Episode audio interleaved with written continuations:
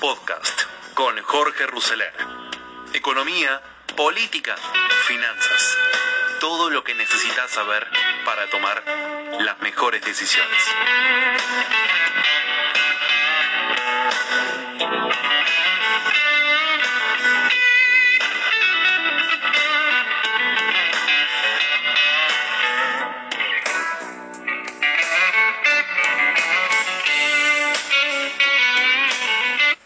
Sé yo, este, conversamos. Hace 250 días que no hay clases presenciales continuas sostenidas en la Argentina. Te lo, te, te lo tiro todo junto, así te escucho. Sí, La- bueno. la- los datos de la economía, yo estaba repasando. La verdad, Alfonso, nunca vi datos de la economía peores en la economía argentina la- desde, que, desde que nací. No hay, ¿no? No, no hay, no hay. Esto supera largamente la, la recesión de- del final de la convertibilidad. Por supuesto que hay una pandemia de por medio, o sea que eso también lo tenemos que considerar, pero también hay que considerar la respuesta que tuvo el gobierno. Vos decías recién, eh, llevamos un año entero casi sin clases. Es el único país del mundo donde ¿Es el único país del único mundo? país del mundo. Eh, y cuando ves- vos ves los resultados, eh, Argentina está, en estos momentos, está quinto eh, en muertes por millón de habitantes de COVID y tiene la peor recesión eh, de- del mundo cuando comparás con todos los países que hasta ahora han publicado números hasta el tercer trimestre. La peor recesión del mundo. La peor recesión del mundo. ¿Del Entonces, mundo? ¿La Argentina o de Latinoamérica? no, del mundo. Bueno, saquemos Venezuela, ¿no? Y saquemos el Líbano, que está bajo una situación muy particular eh, de casi guerra civil. Pero cuando comparás entonces las dos cosas que tenía que evitar eh, la respuesta del gobierno en cualquier país del mundo, era la profundización de la recesión, apostemos a tener la menor recesión posible y apostemos a tener la menor cantidad de muertos posible. Bueno, en el caso de Argentina estamos en el tope de los dos males. Claramente fue una de las peores respuestas del mundo, eso no hay ninguna duda. Eh, no hace mucho, no sé si fue acá en, el- en este programa, pero pudo haber sido. Dijiste, a un presidente que se ufana de no tener un plan, se le agrega ahora una vicepresidente o vicepresidenta que le echa la culpa antemano al Fondo Monetario del plan que le impondrán, como si gobernaran otros. Ah, lo dijiste en Twitter ahora. Sí, lo escribí en un, un Sí. artículo de opinión estos días. Sí, sí. Bueno, eh, las dos cuestiones, ¿no? Alberto Fernández desde el inicio dijo que él no creía en los planes. eh, y bueno, por más que un plan pueda no funcionar, el no plan seguro que no funciona. ¿no? Entonces, en esa dialéctica eh, de los primeros meses, ¿te acordás? Un presidente muy triunfalista que le explicaba al mundo cómo había que manejar la, pandemia. Eh, bueno, se ufanó de que no, nosotros no necesitamos plan, vamos organizándonos y tenemos objetivos. Claro que un objetivo este, sin el, camino crítico hacia ese objetivo eh, es una expresión de deseo, no es un plan. ¿no? Y ahora se agrega esta dimensión, la que ustedes discutían eh, con Diego. Yo creo que no hay ninguna duda de que eh, la que tiene los votos y la que tiene el poder político, el accionista, como lo discutimos la última vez, de la coalición de gobierno eh, eh, mayoritaria, es Cristina. ¿Y, entonces, ¿Y cómo termina esto? Porque ella se desentendió. Bueno, fíjate esto, ¿no? O sea, ella cree que está, eh, no sé si jugando un juego, marcando una cancha, pero por supuesto que no mide las consecuencias, ¿no? En esa carta del Senado, eh, que yo no creo que hayan sido los veintipico de senadores que empezaron a discutir, es obvio que la pluma es de ella, eh, y le avisa al Fondo Monetario que no va a venir un ajuste y demás. Eh, un párrafo que a mí me impresionó mucho es cuando, eh, en su afán de criticar al gobierno anterior, se pega un tiro en el pie, porque dice, eh, le dice al fondo, y ustedes le prestaron a Argentina una suma extraordinaria cuando Argentina no cumplía con las cuatro condiciones que hay que cumplir de acuerdo a las reglas del fondo para que el fondo le preste tanta plata. Bueno, esas condiciones no las cumple todavía Argentina y necesita que el fondo le preste toda esa plata Aún sin, sin cumplir esas condiciones. Exacto, porque eh, la manera en que funciona el fondo es, ahora le debemos ese dinero al fondo y el fondo no puede modificar los plazos. Lo que puede hacer es prestarnos el dinero para que se lo devolvamos. Y para prestarnos necesita que se cumplan esas cuatro condiciones. Entonces, Cristina en esa carta le está diciendo al fondo, eh, no puedo hacer un acuerdo eh, y no sé cómo lo va a resolver entonces. ¿no? Y eh, ahora le voy a pedir a mis compañeros que compartan la entrevista, pero eh, sí, ¿qué, estamos, ah, ¿qué estamos viendo? 4,8% subieron los precios de alimentos y bebidas en octubre, 32,5% en lo que va del año. Sí, 4-8%, pero el gobierno insiste en que la brecha, la desconfianza, no influye en los precios. La realidad mata relato. ¿Qué es esto? Variación mensual. Esto es un cuadro del INDEC que publica todos los meses eh, y ves la segunda barra ahí, es que hay un pollo, eh, alimentos y bebidas no alcohólicas, que en lo, en lo, que va del año subió un 32,5%. ¿Por qué, ¿Por qué quería marcar esto? ¿Y por qué? Eh, fundamentalmente porque en el gobierno está la idea de que si controlamos el tipo de cambio, yo te dice, si controlo el tipo de cambio oficial, todo lo demás es humo, el blue, el contado con que la brecha, no. Acá lo que impacta en los precios es el tipo de cambio, cambio oficial. Bueno, los precios que están más íntimamente ligados al dólar y al tipo de cambio son los alimentos, porque tienen un precio que está fijado por este, el mercado internacional, ¿no? Así, en gran medida, trigo, maíz, leche, ¿no? Eh, y entonces en lo que va del año vos ves que los alimentos subieron un 32,5%. Subieron más en 10 meses del 2020 que en todo el año 2016. ¿Te acordás que nos criticaron a nosotros que devaluamos y que levantamos el cepo y que, eso generó y impactaron los precios? Bueno, ese número de 4,8%, eh, o si querés el de la inflación, hasta ahora eh, estoy tratando de encontrar... Fíjate, fíjate, comunicación, que da menos 0,1. Comunicación da menos 0,1, educación 0,1. Bueno, y si mirás... Bebidas y bebé de tabaco 1,9. Pero si mirás los regulados, esto es solamente un mes, ¿no? Si mirás los regulados en lo que va del año, prácticamente no subieron. tarifas. Claro, tarifas. La historia de ellos es pisar tarifas para que no se note, ¿no? Entonces, sacando el efecto de los regulados, esta inflación está muy por encima de la inflación de arranque del gobierno anterior. Y preanuncia una inflación aún mayor. Y obviamente, hasta que ellos no logren dar en la tecla de cómo ordenar las expectativas, cómo generar confianza, qué hacer con la brecha cambiaria, ¿no? Acordate que esta división política también se traduce en una división técnica. En su momento le dieron la derecha a Pelle para que eh, frenara la demanda de dólares. Después vino Guzmán, dijo, no, vamos a incentivar la oferta. Y después cuando eso no funcionó, dijo, vamos a vender bonos del ANSES a una tasa del 16% anual para que baje la brecha, ¿no? Eso es lo mismo por lo que le decían que ustedes fugaban capitales, ¿no? Obviamente. o sea, se habrían fugado, si, si utilizamos el mismo concepto, 20 mil millones de dólares ya, ¿no? De que asumió Sí, un concepto, un concepto que erróneo. es erróneo, pero a ver, lo que hay que mirar, por ejemplo, algo que sí se puede constatar, que son los depósitos en dólares. Los depósitos en dólares vienen cayendo a un ritmo de más o menos mil millones de dólares por mes. ¿Y eso qué implica? Y eso implica, bueno, la contracara de lo que decíamos antes, ¿no? Un gobierno que, que dice que no tiene plan, eh, que se pelean entre ellos, eh, y lo que implica fundamentalmente, eh, un poco lo decía Diego antes, es la, la, ausencia de, de futuro. Eh, los empresarios no planifican porque no saben lo que viene. Los ahorristas se protegen por las dudas. El laburante eh, que no lo dejaron laburar durante todo el año y ahora abre su negocio como puede, de golpe se encuentra que abrió el negocio pero no tiene los clientes. ¿no? Entonces esa desesperación es la que al gobierno, que es muy poco empático, no termina de entender. ¿no? Ajustan jubilaciones y planes sociales, escribís en un tuit, justo cuando llega una misión del fondo. Qué casualidad, ¿no? Hay algo peor que no tener plan, que el plan te lo escriba el Fondo Monetario. Se lo advertimos al presidente cuando se ufanaba de no tener un programa económico. Bueno, es un poco lo mismo, ¿no? Eh, y creo que esto está detrás de muchos de los temas que ustedes estaban discutiendo. El ataque a Elisa Carro, a Carrió, eh, bueno, la, la, tapa de página 12. Tremenda la tapa de página 12. Si hay ajuste que no se note, ¿no? Eh, esta es la... Ah, vos decís que son cortinas de humo para, para no discutir el ajuste. Absolutamente. Ellos se ponen locos cuando le decimos, ustedes están ajustando las jubilaciones. El dato es inexorable. Si este año el gobierno no hubiera suspendido la ley de movilidad jubilatoria, le hubiera tenido que pagar a los jubilados, escucha este dato Luis, 140 mil millones de pesos más, de los que eh, le va a terminar pagando. ¿Y qué porcentaje promedio? ¿Qué, qué porcentaje de las mínimas y qué porcentaje del resto? Bueno, con la movilidad eh, aprobada por ley hubiera correspondido este año un 42% de ajuste. Eh, el gobierno le va a terminar dando un 35% a la mínima y menos del 30% al resto de la escala. O sea, sería un 10% menos para la mínima, si calculo bien, y un... Un 7% menos para la mínima y un 12% para el resto. Eh, Todo eso son 140 mil millones de pesos. Que, tendría, que se ahorró.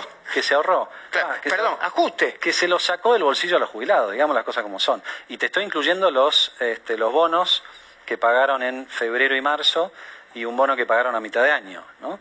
¿Por qué digo esto? Porque en la discusión ellos dicen, no, no, pero le dimos el bono a los jubilados. El bono a los jubilados termina siendo una dádiva que no se incorpora además en, eh, la jubilación básica, entonces sube un mes, después baja y tiene que eh, seguir ajustándose. A ver, de nuevo, Alfonso, si no escuché mal. Vos decís que se lo quitaron del bolsillo de los jubilados.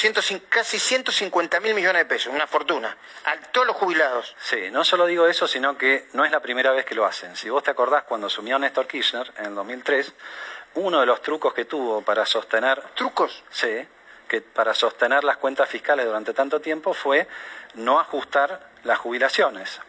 La consecuencia lo hizo, eh, cuando era gobernador de la provincia de Santa Cruz, ahora que me acuerdo. Lo mismo, lo mismo a nivel nacional. Eso llevó a un montón de juicios, como te acordás, ¿no? Eh, Badaro fue el más conocido porque fue el primero que llegó a la corte. Ah, el Badaro es de 2004-2005, ¿no? Exacto, ahí empezó la cosa, ¿no? Y cuando llega el gobierno de Cambiemos, cambia la lógica y dice, no, acá tenemos una deuda con los jubilados. Los jubilados hicieron su aporte en una moneda que después se fue depreciando. Vamos a devolverle ese aporte en una moneda que está calculada al mismo poder adquisitivo. Y que incluye la inflación. Exactamente. Y eso fue básicamente la ley de reparación histórica. Acordate que nos criticaron por demasiado generosos por la mm. ley de reparación histórica. Bueno, pero el resultado fueron un montón de piedras en, el Congreso. No, después vino la del 2017 que era la movilidad. La corrección de Pero digo antes, la movilidad... La, reparación histórica... ¿Por qué había reparación? Porque durante casi 10 años... Le habían quitado... El kirchnerismo no solamente no ajustaba las jubilaciones de acuerdo a la inflación, sino que cuando llegaban los juicios, la ANSES iba como postergando los juicios eh, y esto es horrible que lo diga así, pero era así, Luis, para que se fueran muriendo los jubilados y no tener que pagar esa diferencia. María Julia, te está escuchando Alfonso Bradgay. Alfonso, ahí decís que ajustan las jubilaciones y los planes justo cuando está la misión del fondo. ¿Qué crees que va a pasar en esa relación? ¿no? Porque está la contradicción de lo que dijo Cristina, pero a su vez necesitamos volvernos a endeudar, más allá del relato.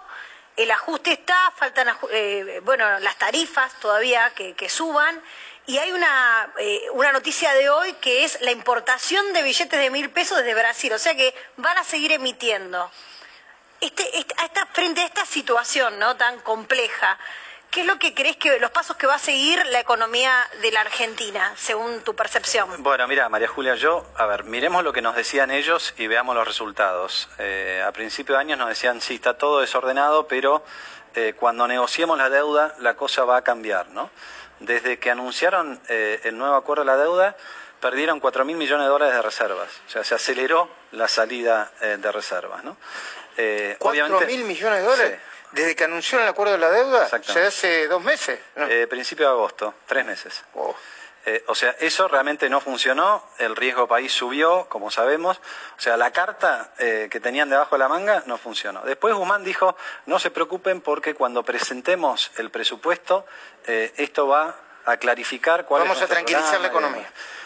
Hizo exactamente lo contrario, porque el presupuesto lo que decía era que del déficit del año que viene se financia más de la mitad con emisión, que tiene que ver con la pregunta que, hace María, Julia, eh, y obviamente que no hay un programa que nos explique, bueno, a dónde va a terminar todos esos eh, billetes que, se están emitiendo, ¿no? Además de los idas y vueltas políticas que tuvo el presupuesto en el Congreso, lo mandan a Guzmán al Senado el día que se lo van a rechazar. Entonces la sensación que hay desde afuera, y supongo que el, el equipo del Fondo Monetario también la debe tener, es que no está claro quién gobierna, no está claro cuál es el programa, no está claro cuál es el horizonte, eh, y en ese marco es muy difícil llegar a un acuerdo. ¿no? La tercera cuestión eh, que ellos siempre vendieron, María Julia, fue, bueno, cuando hagamos el acuerdo con el fondo va a estar todo eh, incorporado. El problema es que el acuerdo con el fondo exige un ajuste que ellos, eh, buena, buena parte de su coalición no lo puede soportar y estamos en medio de ese tironeo. Te lo meto a Massa en el medio también, ¿no? Obviamente. Que, ¿Por qué Massa? Ah, ah, por, el, por el tema del presupuesto. Por el tema del presupuesto, por el lo tema que escribió Carlos Pañi. Pues fíjate que desde que Hay como un presupuesto extra, ¿no? Para, para algunas empresas. Eso por un lado, y cuando vos ves el recorrido de la política fiscal y tributaria de este gobierno, en 10 meses aumentó eh, 15 impuestos, ¿no? Sé que aumentó impuestos viejos Algunos viejos y algunos nuevos, ¿no? Sí. Haces toda la lista. y son 15. E incorporó el impuesto, digamos, para la tribuna, que es el, eh, dicen aporte, pero no es aporte porque es compulsivo, es un impuesto, sí. a, impuesto a los eh, grandes patrimonios. Es el impuesto para que no se note el ajuste, básicamente. Yo creo que ellos no tienen ninguna expectativa de recaudación cuando te dicen, dicen algo, por ejemplo, dicen que eh, 253 individuos van a representar eh, la mitad de la recaudación. 253, Sí. Los Muchos- dueños de la Argentina. Bueno, muchos de esos 253 individuos ya se fueron.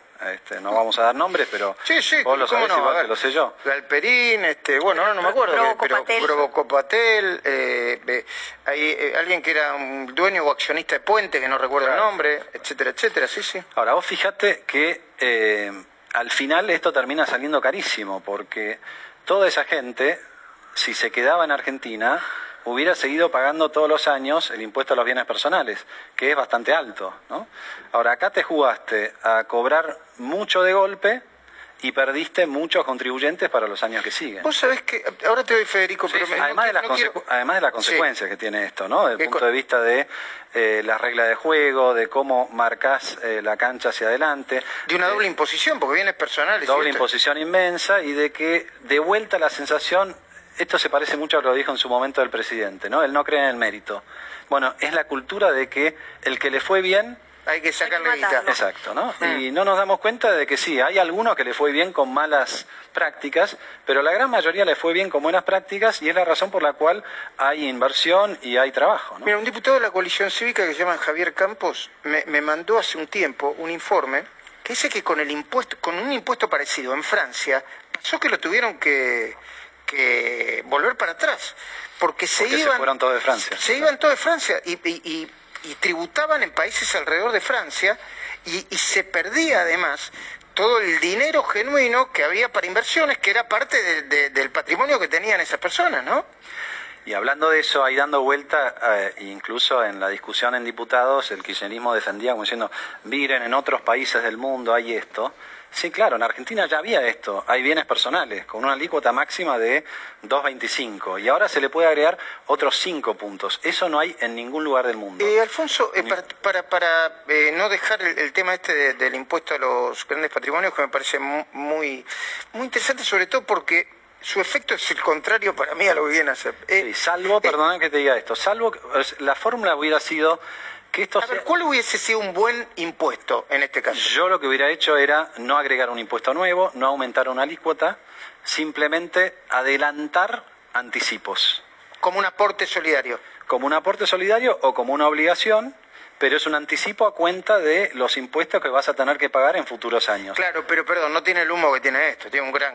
Bueno, le, máquina de ellos humo, le, ¿no? le meten humo a todo, digamos, ¿no? Pero al, al final del cuento van a terminar recaudando mucho menos de esta manera que con la Mm. alternativa. Bueno, eh, eh, dicen tributaristas de izquierda a derecha, de todos los sectores, que este, igual que la mayoría de los impuestos de la Argentina, no va a ser un impuesto transitorio, sino que va a quedar incorporado, y lo dicen porque una parte específica de ese impuesto va a ir a Enarsa, creo. Sí, tiene una parte que va al plan gas, otra parte que, bueno, eh, no es una buena práctica la de la asignación específica de los impuestos. ¿Por Lo qué? hemos visto. Y porque los impuestos van a rentas generales eh, y las Y luego uno tiene que tener las la prioridades van para... cambiando, ¿no? Entonces, cada vez que tenés un impuesto que está atado a un gasto, bueno, lo vimos tantas veces en Argentina que no, no funcionó bien. Ahora, eh, no comparto la opinión de esos tributaristas, Luis, porque eh, la manera en, En que, el sentido de que lo van a de que se mantenga, porque Sí. no, ¿Vos crees que no se va a mantener? no, tiene, tiene un plazo, está establecido, o sea, para mantenerlo habría que volver a discutirlo. Eh, bueno, y ahí veremos. Ahí veremos, por ejemplo, qué hacen los diputados de La Baña, ¿no? Que votaron, Claro, ¿no? votaron a favor del impuesto y después La Baña dijo eh, es un pésimo impuesto, ¿no? Bueno, no se ponen de acuerdo ni siquiera en, eh, en, en el filo oficialismo, ¿no?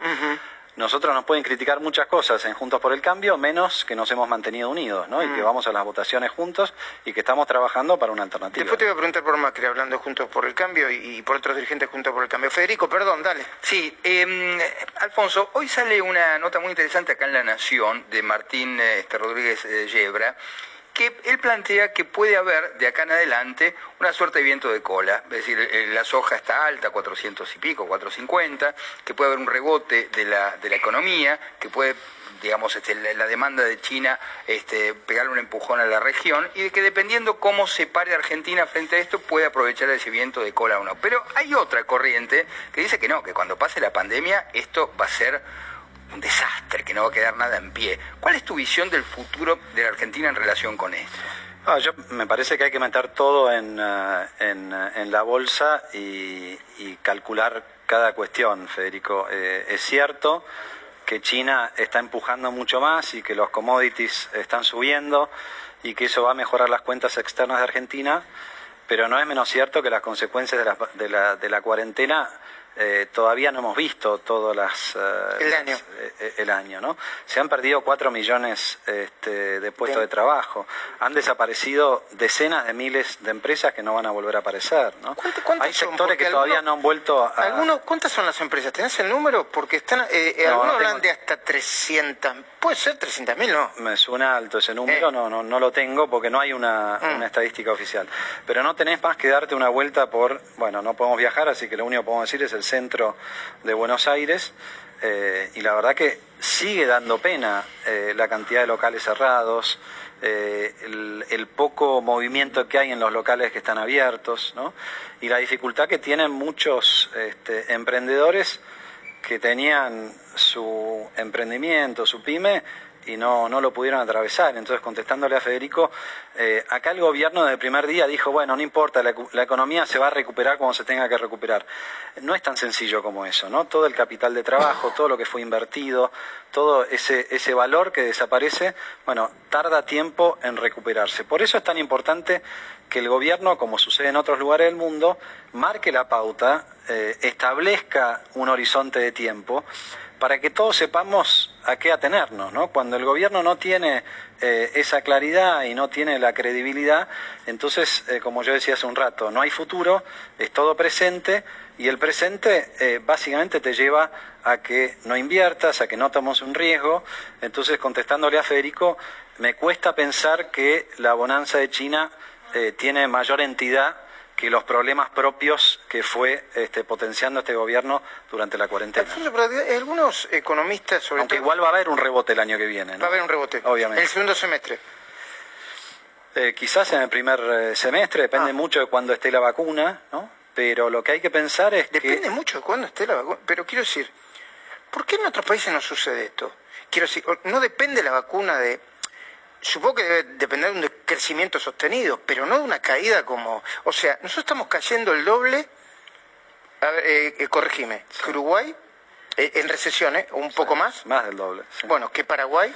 Estamos cayendo tres veces más que Brasil. Bueno, tres veces más que Brasil, que, que cuando empezó a caer Brasil todos, nos asustamos, que Chile... Sí, pero ¿sabes qué, Luis? El gobierno, más allá de su retórica, se dio cuenta que fue una pésima decisión la de la cuarentena. Entonces, si hubiera una segunda ola, eh, quiero creer que no van a volver a cometer ese error. Gracias, le escribiste, presidente Sebastián Piñera, por no mofarse de la Argentina ahora que nuestros muertos por COVID-19 superan a los de Chile.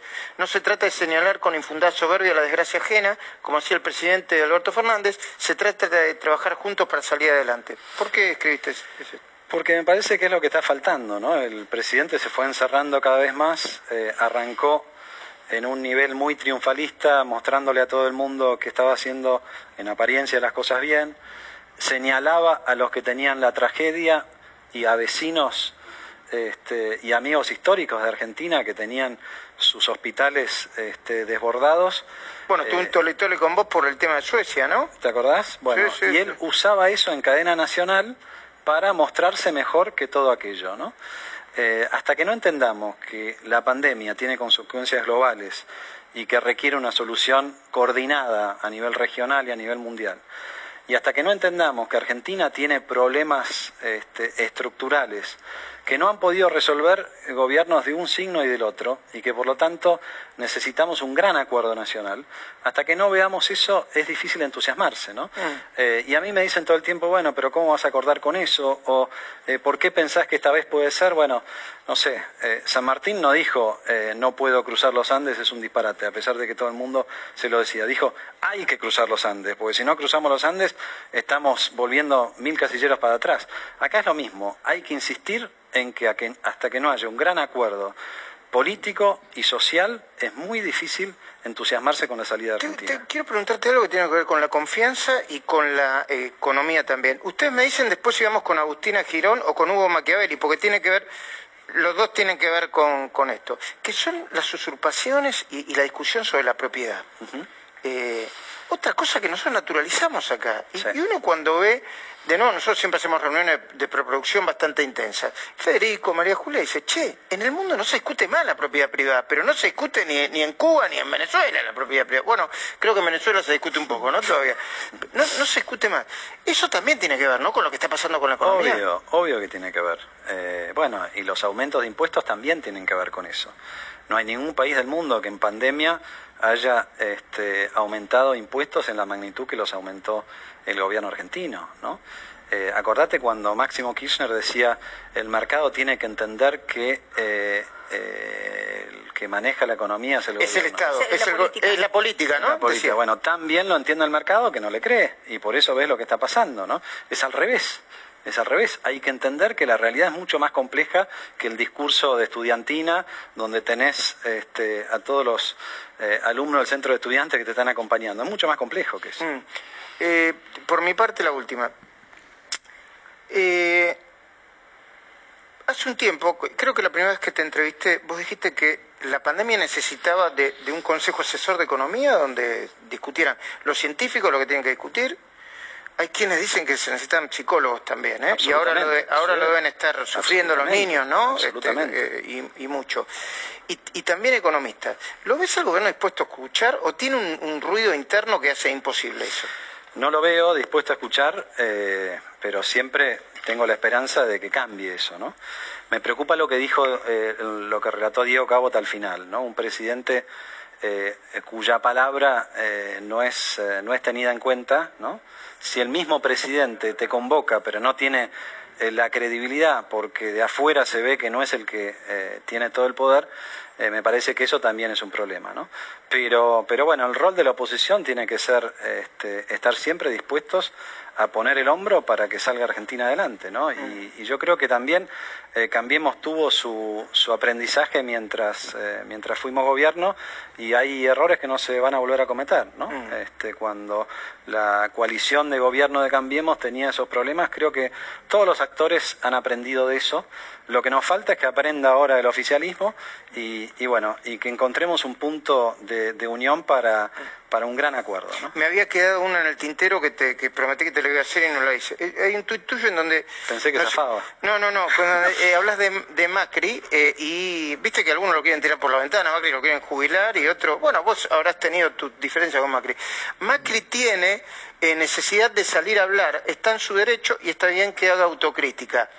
¿Cuál es tu mirada sobre Macri dentro de Juntos por el Cambio y hacia afuera de Juntos por el Cambio? a ver, es un expresidente eh, y es el expresidente de, de Juntos por el Cambio, porque Juntos por el Cambio es una experiencia nueva, digamos, ¿no? Eh, tampoco quedan este, vivos ningún expresidente radical. Así que es una, es una voz muy importante y es un referente que hay que escuchar porque es el que tuvo el, poder y porque este, fue en su momento la, la máxima autoridad. Pero es un momento también donde aparecen otras figuras eh, y donde tenemos, yo personalmente creo que hay que trabajar eh, en un plano mucho más horizontal y recién cuando nos vayamos acercando a las elecciones este, empezar a hablar de candidaturas y de quiénes son, cada uno tiene su momento histórico, Luis, esa es la verdad. Eh, y y eso es a veces algo muy ingrato en la política, ¿no? Hay gente que se prepara y tuvo la mala suerte de no llegar a su momento histórico, ¿no? Ese momento histórico lo decide la gente eh, y por eso lo lindo de Juntos por el Cambio es que tenga muchas alternativas y muchos candidatos que puedan capturar esa demanda cuando llegue el momento, ¿no? Alfonso. Bueno, Alfonso Pratgay, dólar, inflación, ajustes, hacia dónde va la Argentina, una entrevista a Alfonso Pazgay en la cornisa, en La Nación, y así queríamos comenzar hoy con este eh, podcast especial, con este programa especial eh, de proyecciones, eh, programa especial de Día de la Soberanía, con una charla así como la que tuvo Majul y con tantos interesantes argumentos expuesto por eh, Alfonso Pratgay, que para mí es una de las mentalidades eh, más lúcidas que tenemos, tanto en lo que tiene que ver con economía como lo que tiene que ver con finanzas eh, en la República Argentina. Bueno, y siguiendo con la actualidad, tenemos que en medio de la tensión por el ajuste, el presidente lo recibió a Martín Guzmán en Chapatmalal. El presidente estuvo este fin de semana en Chapatmalal, ahí a kilómetros de Mar del Plata, desde ahí participó de la cumbre del G20, foro cuyos miembros permanentes son los 29 países de todos los continentes, más la Unión Europea, más las Naciones Unidas, el Fondo Monetario y el Banco Mundial, y que es el día de hoy el espacio de deliberación política y económica más importante del mundo. Eh, Alberto Fernández ocupó parte de su sábado y domingo en participar de esta cita en modo virtual que se concretó el cónclave en Arabia Saudita, puso eje en la difícil situación que viven los países de América Latina por la pandemia, dijo nadie se salva solo en un planeta que se incendia, se inunda o se envenena, y basó su esperanza en la pronta llegada de la vacuna, donde relató las negociaciones con diferentes países y resaltó la relación con Putin, con quien Argentina avanzó ya en la adquisición de varios millones, según dijo él, de la Sputnik 5, que es la vacuna de ese país. Eh, Alberto estuvo también eh, acompañado por eh, la primera dama y por el secretario Juan Pablo Biondi. Recibió al ministro Guzmán, quien participó también del G20 en la reunión de ministros de Finanzas y presidentes de bancos centrales, donde habló de la negociación que el gobierno lleva adelante con el fondo. Dijo, queremos que el programa con el fondo ayude a restablecer la estabilidad macroeconómica. Estamos en proceso de conversaciones con el fondo para un nuevo programa de manera constructiva. Eh, llegó junto al presidente a la quinta presidencial el viernes eh, el domingo, tras la segunda participación de Alberto, Fernández y Guzmán practicaron algo de deporte. Eh, bueno, después relata que jugaron al pádel, estuvieron casi dos horas después del partido charlando solos. La conversación se dio en medio de las diferentes medidas económicas del gobierno que incluyen un ajuste en las cuentas públicas. Ya este mes se dejó de implementar el IFE, que no llegó a concretar su cuarta versión de 10 mil pesos, luego con el achicamiento de ATP que asistía a empresas y la nueva fórmula de cálculo de las jubilaciones, de la cual recién hablaba Alfonso Pratgay. En esta conversación a solas también abordaron largamente la negociación con el fondo, acuerdo que como ustedes bien saben se postergó para febrero por eh, bueno, la asunción de Joe Biden y la designación de un nuevo jefe del Tesoro de los Estados Unidos. Pero este encuentro largo significó un apoyo del presidente a su ministro en el momento que enfrenta críticas por el ajuste y la necesidad de empoderarlo ante la negociación con el fondo. Alberto ya había empoderado a su funcionario cuando el dólar blue tocó los 195 pesos. Le dio orden de, de actuar, corrigió la pelea con Pese, eh, en estos días y en paralelo Cristina rompía su enojo de 10 años y recibía también a Martín Redrado eh, para escuchar ideas del Golden Boy.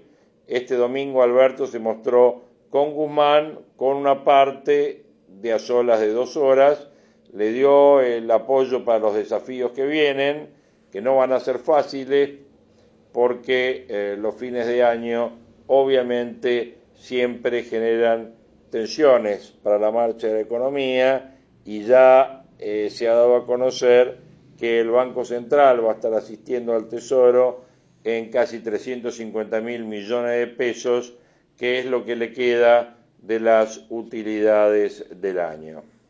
Con respecto a las noticias políticas, podemos mencionar que Fernández ahora quiere convencer a Rafecas de que acepte la propuesta de Cristina. El presidente hizo declaraciones para tres medios en un día y en una de ellas reveló que tratará que su candidato acuerde ser designado sin los dos tercios del Senado, sino a través de la mayoría absoluta, como quiere la vicepresidenta. A más de ocho meses de que Alberto enviara el pliego de Rafecas al Senado, Cristina no dio ningún paso para tratarlo, ni lo convocó siquiera al candidato, como debe hacerlo eh, la Comisión de Acuerdos que está en manos de Anabel Fernández Sagasti, la camporista mendocina. En cambio, impulsó eh, Cristina la modificación de la ley para que el procurador sea designado no por las dos terceras partes, sino por mayoría absoluta, lo cual fue rechazado por Rafeca, quien entiende que tal circunstancia disminuiría su poder y su independencia frente a los fiscales de la nación. Dijo, si se modifica esa exigencia, yo no estaré dispuesto a asumir. Bueno, el proyecto fue aprobado el viernes en la Comisión de Justicia del Senado, se trataría en la Cámara este viernes o el próximo lunes, limita el mandato del procurador a cinco años, establece como mecanismo de designación la mayoría absoluta del Senado y mantiene los dos tercios para su remoción y presuponía una nueva escalada de tensiones entre el presidente y su vice, ya que implicaría la declinación de Fernández y la entronización de alguien afín a Cristina. Sin embargo, Fernández, que dio estas tres entrevistas, en las que fue dando variadas definiciones sobre distintos temas, desde política española hasta el ajuste, pasando por la lucha al coronavirus, e hizo en una de ellas un claro guiño al criterio de su vice en la designación del procurador. En una charla con Radio 10, Fernández sostuvo que es muy factible que el proyecto de reforma del Ministerio Público Fiscal ingrese en las sesiones extraordinarias de diciembre, consultado si habría que esperar hasta el año que viene para su tratamiento, dijo, no, no, no lo discutimos, creo que la Argentina necesita de una vez por todas tener un procurador que hace muchos años que no lo tenemos, tenemos que entender que la jefatura de los fiscales del Ministerio Público es un lugar muy importante y muy necesario para el buen funcionamiento de la justicia y ojalá pudiéramos resolverlo con consenso. Fernández coincidió con Cristina en que tenemos que hacer más fácil el trámite de la designación de funcionarios en determinadas instituciones. Bueno, fuentes de la Casa Rosada explicaron que el presidente no avala el proyecto que modifica el sistema de votación del procurador, no obstante admite que buscaría llegar a un acuerdo con Rafecas para que acepte ser elegido por mayoría absoluta. Y de esta manera tendría al procurador que él quiere y evitaría una confrontación con su vice. Fernández admite que el juez es principista, dice esto no es un problema de principios, es un problema práctico. Por eso cuando le preguntaron si creía que Rafecas podría revisar su posición y aceptar un nombramiento con cambio de reglas, dijo sí, creo que él en un primer momento no entendió de qué estábamos hablando, creo que pensó rápidamente en la comisión que existe para nombrar jueces de la Corte que está en la Constitución. Para el presidente, Rafecas evitaría la presión mediática en la que se encuentra, alguien que no lo merece porque es un juez de una gran capacidad técnica y de una gran probidad moral. Bueno, distintas versiones señalaron esta semana que Fernández volvería a verse con Rafecas, no está claro qué va a hacer el juez, sus colegas aseguran que consideran imprescindible el consenso para ejercer el cargo, pero sobre todo después tendrá que designar una nueva estructura con varias procuradurías claves que se crean a partir del nuevo proyecto. El presidente también dejó abierta la puerta de un consenso con la oposición por los dos tercios si es que el proyecto del cristinismo no avanza en diputados.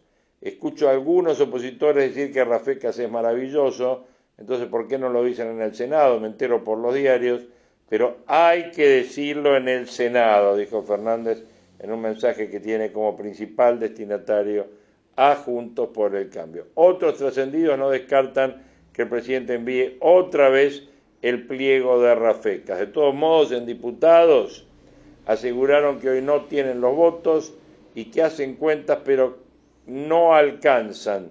Tienen 126 de los 129 que hace falta número que incluso podría ser algo menor. Novedades políticas acá en Proyecciones. En materia de precios de mercado podemos decir que la soja sube 5% en Chicago en la apertura y llega a 439 dólares. Aumentó 53 dólares en lo que va de noviembre. También gana terreno el trigo y el maíz. Racha positiva para la soja. Las sequías de Argentina y de Brasil hacen escalar los precios, ya que lleva a la demanda china a reorientarse hacia la oleaginosa de Estados Unidos. El repunte también implica la suba del trigo 2,8% a 220 dólares y el maíz aumenta 2,1% a 168. Los derivados de la soja tienen la misma tendencia, el aceite aumenta un 10% a 862 dólares y la harina 4,4% a 440 dólares. En el caso del maíz, la suba es por mayor demanda para exportación y en el trigo lo comenta el precio son las expectativas de que habrá un recorte en las exportaciones de Rusia ante un pedido para la instalación de impuestos sobre la comercialización del cereal. En lo que va del mes, la soja acumula 15% de suba en Chicago y alcanzó un nuevo máximo desde el 2014. Buenas noticias para la Argentina. Vamos a escuchar la corta agenda de Willy Cohen de hoy en el uh, programa de eh, Marcelo Longobardi, donde dijo que el sector empresario confía en que el Senado modifique algunos aspectos del impuesto a la riqueza la agenda económica y política pasa desde luego por la conmoción que ha habido durante todo el fin de semana por la muerte de Jorge Brito. Le mandamos un gran abrazo eh, a toda la familia de Jorge Brito y a todos los amigos de El Banco Macro. Todo indica que Ezequiel Carballo, el socio de Brito de más de 40 años, va a ser quien tome ahora las riendas del banco. Carballo ya era el cerebro financiero del Banco Macro a lo largo de prácticamente toda la historia. Están los hijos también, tanto de Brito como de Carballo, eh, en el directorio de la entidad. El resto de la agenda económica pasa por el aumento del precio de la nafta, eh, que se anunció a partir de hoy por IPF, 2,9%. Eh, los aumentos no son en todo el país iguales. en la ciudad de Buenos Aires, la nafta super o infinia estaría entre 74 y 75 pesos y se espera, por supuesto, que el resto de las compañías, como pasa habitualmente, siga el aumento que decidió IPF. La inflación de noviembre preocupa severamente, todo el mundo la estima por arriba de 4%. La canasta básica de alimentos tuvo una suba interanual de 46%, a pesar de los controles, las frutas, verduras y las carnes lideran los aumentos en este mes de noviembre. Y bueno, llamativo lo que dijo el gobierno respecto de los jubilados, ¿no? Fernanda Raberta, la titular del ANSES, dijo que los jubilados le van a ganar a la inflación. Bueno, habría que recordarle este dato de la canasta básica, ¿eh? 46% contra jubilados que en el mejor de los casos en promedio tendrán un aumento de 30% acumulado en todo este año. ¿eh? Emilio Pérsico dijo, no creo que haya ajuste, hay un cambio de prioridades del gobierno. ¿eh? En el relato siempre, siempre se encuentra una forma de llamar a las cosas por otro nombre. Argentina se puede perder otro viento de cola por el mal clima de negocio, dice la nota de Daniel Fernández Canedo ayer, muy buena en Clarín Económico, y mm, digamos que en principio el sector empresario, bueno, confía en que el Senado que controla Cristina Kirchner modifique algunos aspectos del impuesto a la riqueza, básicamente que no afecte a las unidades productivas. Se conoció el fin de semana también el ranking ¿eh? de los empresarios con mejor imagen en la Argentina. El primero, Marcos Galperín, ¿eh? y fíjate vos que Matías Culfas, el ministro de la Producción, dijo que bueno, no es relevante que el principal empresario de la Argentina se haya ido a vivir a otro lado. Luis Pagani de Arco está segundo en el ranking, Martín Migoya de Globan tercero, Daniel Herrero de Toyota cuarto y Paolo Roca es el quinto de los primeros cinco empresarios de mejor imagen en la Argentina.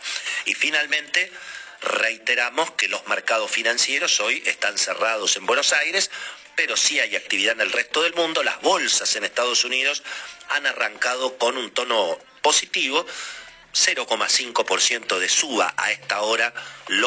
Bueno, ahí escuchábamos a Willy repasando los principales temas de la agenda económica del día. Para ir cerrando, vamos viendo los precios afuera, suben las acciones y los bonos argentinos en Wall Street durante el feriado local en un mercado animado por las vacunas, el Dow está medio por ciento arriba, los ADR suben hasta 5% encabezados por IPF. Wall Street opera en positivo, el Dow medio por ciento por los nuevos datos de eficacia de las vacunas contra el COVID-19 y la expectativa de una campaña de vacunación en Estados Unidos antes de que termine el año.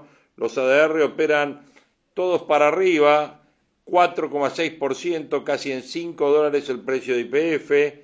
En Wall Street el petróleo avanza un 0,9, 43 dólares el barril.